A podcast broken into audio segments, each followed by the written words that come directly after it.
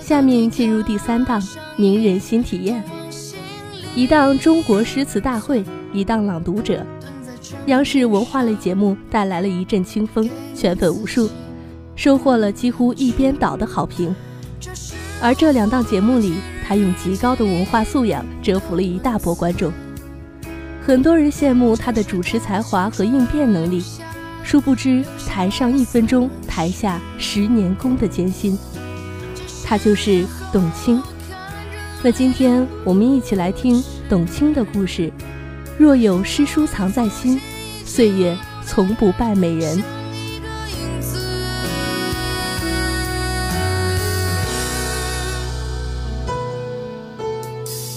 一九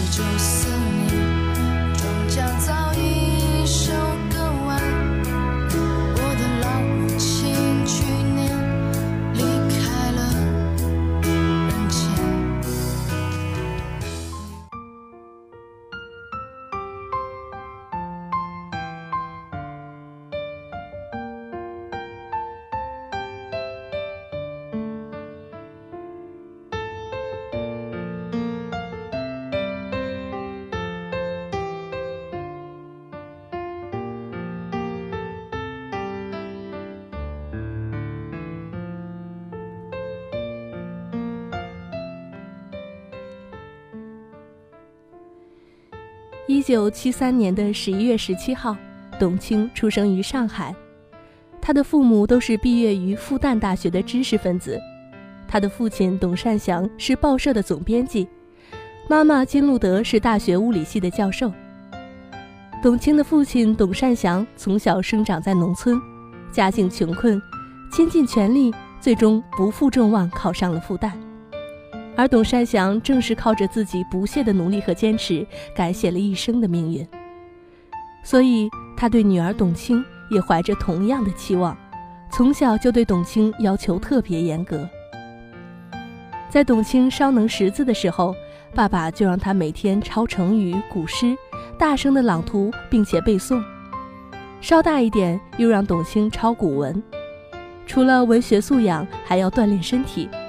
天还没亮。父亲就把还在梦乡中的董卿喊了起来，让他到家门口的淮北中学操场上跑一千米。中学以后，每年寒暑假期，父亲都让董卿勤工俭学，锻炼能力。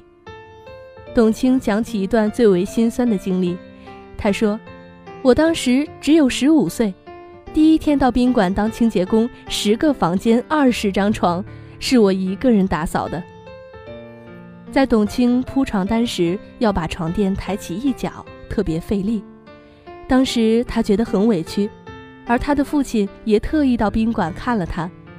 他说：“我一见到父亲，哇的一下就哭了起来。我说太累了，我不干了。结果父亲还很难得的摸了摸我的头，他说：再坚持一下。”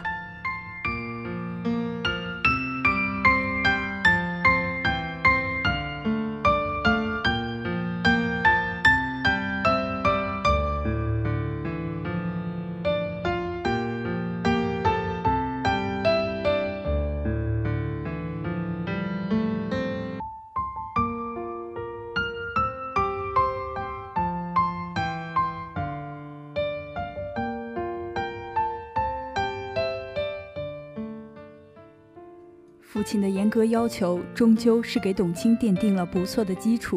一九九一年，十八岁的董卿考入了浙江艺术学院。毕业后，他凭借优良成绩分配到浙江省话剧社。一次，浙江电视台招聘主持人，董卿陪一个朋友去考试，自己也顺道考了一下，结果意外的被录取了。就这样误打误撞，迎来他第一份主持人工作。两年后转战东方电视台，初到上海，台里工作比较清闲，大多数时间没有事情可做，董卿就报考了上海戏剧学院的电视编导系。一九九九年顺利从这里本科毕业。同年，面向全国的上海卫视成立，想要找到更大舞台的董卿义无反顾离开了曾经的岗位，几乎没犹豫就去了上海卫视。到了之后，他才发现，在这里的工作就是串联节目，节目的收视率也是跌到谷底。上班就是点卯，最初新频道成立的喜悦过去了，换来的生活却是每天无所事事。董卿就在家读《红楼梦》、唐诗宋词等古典文学，以此帮自己平复浮躁，逼自己理清方向。同时，他又报考了华东师范大学，并顺利进入中文系古典文学专业攻读硕士研究生。二零零五年，董卿首次亮相央视春节联欢晚会，端庄大气、优雅从容，眉眼间带着笑意，十分亲和。给观众留下了十分深刻的印象。从此之后，每一年的春晚总少不了她的身影。现如今，她已成为目前出镜率最高的综艺女主持人。二零一四年，在事业最一帆风顺的时候，他毅然而然选择放下已经拥有的一切，去美国进修学习，暂别央视。他对此回应道：“反复考虑酝酿了三年。”最后还是下定决心，我就觉得我要再不做就来不及了，要不做以后会后悔的。暂时离开，只为找到更好的自己。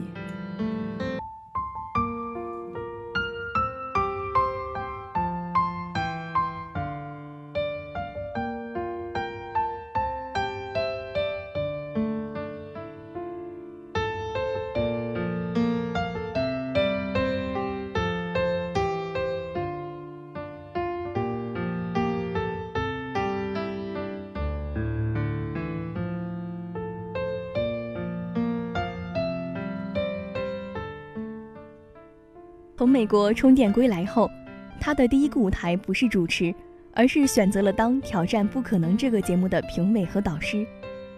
而后主持中国诗词大会，董卿让我们看到了他的满腹才情，惊艳了无数观众。尽管主持人有及时学、临时学、提词器，但那样丰富的储备、随机应变的应答，绝不可能是一时死记硬背下来的。而是长年累月的积累，如今的成功，不也兑现了董卿当年说过的一句话？我始终相信，我读过的所有书都不会白读，它总会在未来日子的某一个场合，帮助我表现得更出色。而事实上，这位新晋女神在过去一年都在为身份的转型而奔波忙碌着，与演员的“演而优则导”一样。董卿选择从她站了二十二年的台前走向幕后，首次以制片人的身份推出了全新的访谈类节目《朗读者》。《朗读者》的出现让很多人感叹：终于不用每周打开电视看到的都是搞笑节目了。这样的节目给浮夸的综艺界带来了一股清流。董卿曾说：“假如我几天不读书。”我会感觉像一个人几天不洗澡一样难受。即使再忙碌，董卿每天都会保证一个小时的阅读时间，直到今天也是如此。有人问他，一个女人永葆青春的秘诀是什么？董卿回答说：“女人外表的美都是短暂的，唯有用知识和涵养修饰自己，才能够美丽一生。”我始终相信，读过的书，走过的路。总会在未来某一天发挥作用，使我变得更加出色。始于颜值，陷入才华。真正美丽的女人，在骨不在皮。若有诗书藏在心，岁月从不败美人。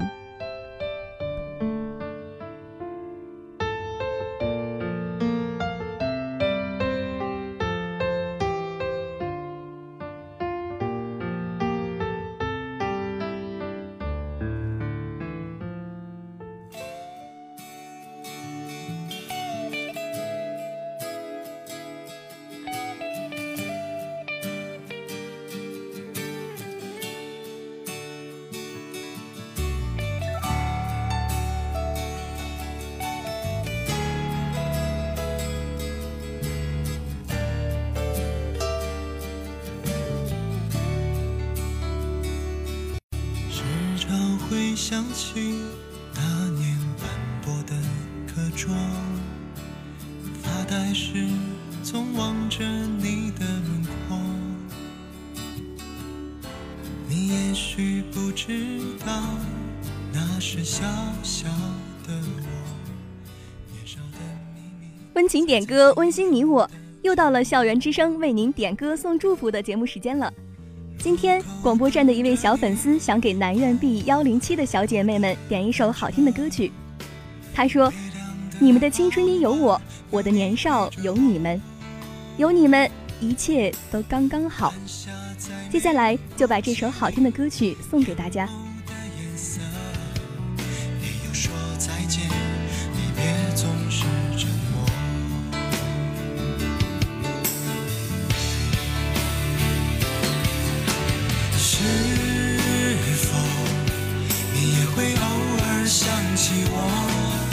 像我时常也把往事轻轻诉说。我们在春风秋雨里无话不说，却在春去秋来中失去了联络。是否你也会偶尔想起我？还是你在过着与我无关的生活？幸好彼此的青春都没有错过，我的年少有你，你的青春有我。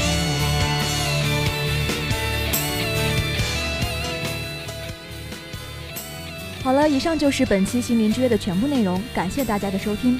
本期播音：科科、黄金译文、浩宇、对方思颖，编辑：圆圆，写导播：小龙。感谢您半个小时的陪伴。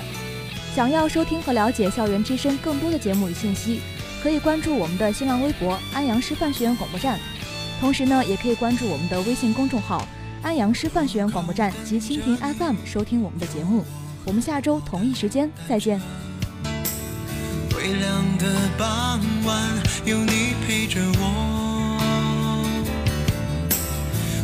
下再美不及你眼眸的颜色。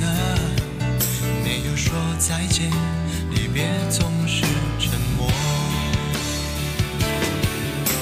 是否你也会偶尔想起我？像我时常也把心事轻轻诉说。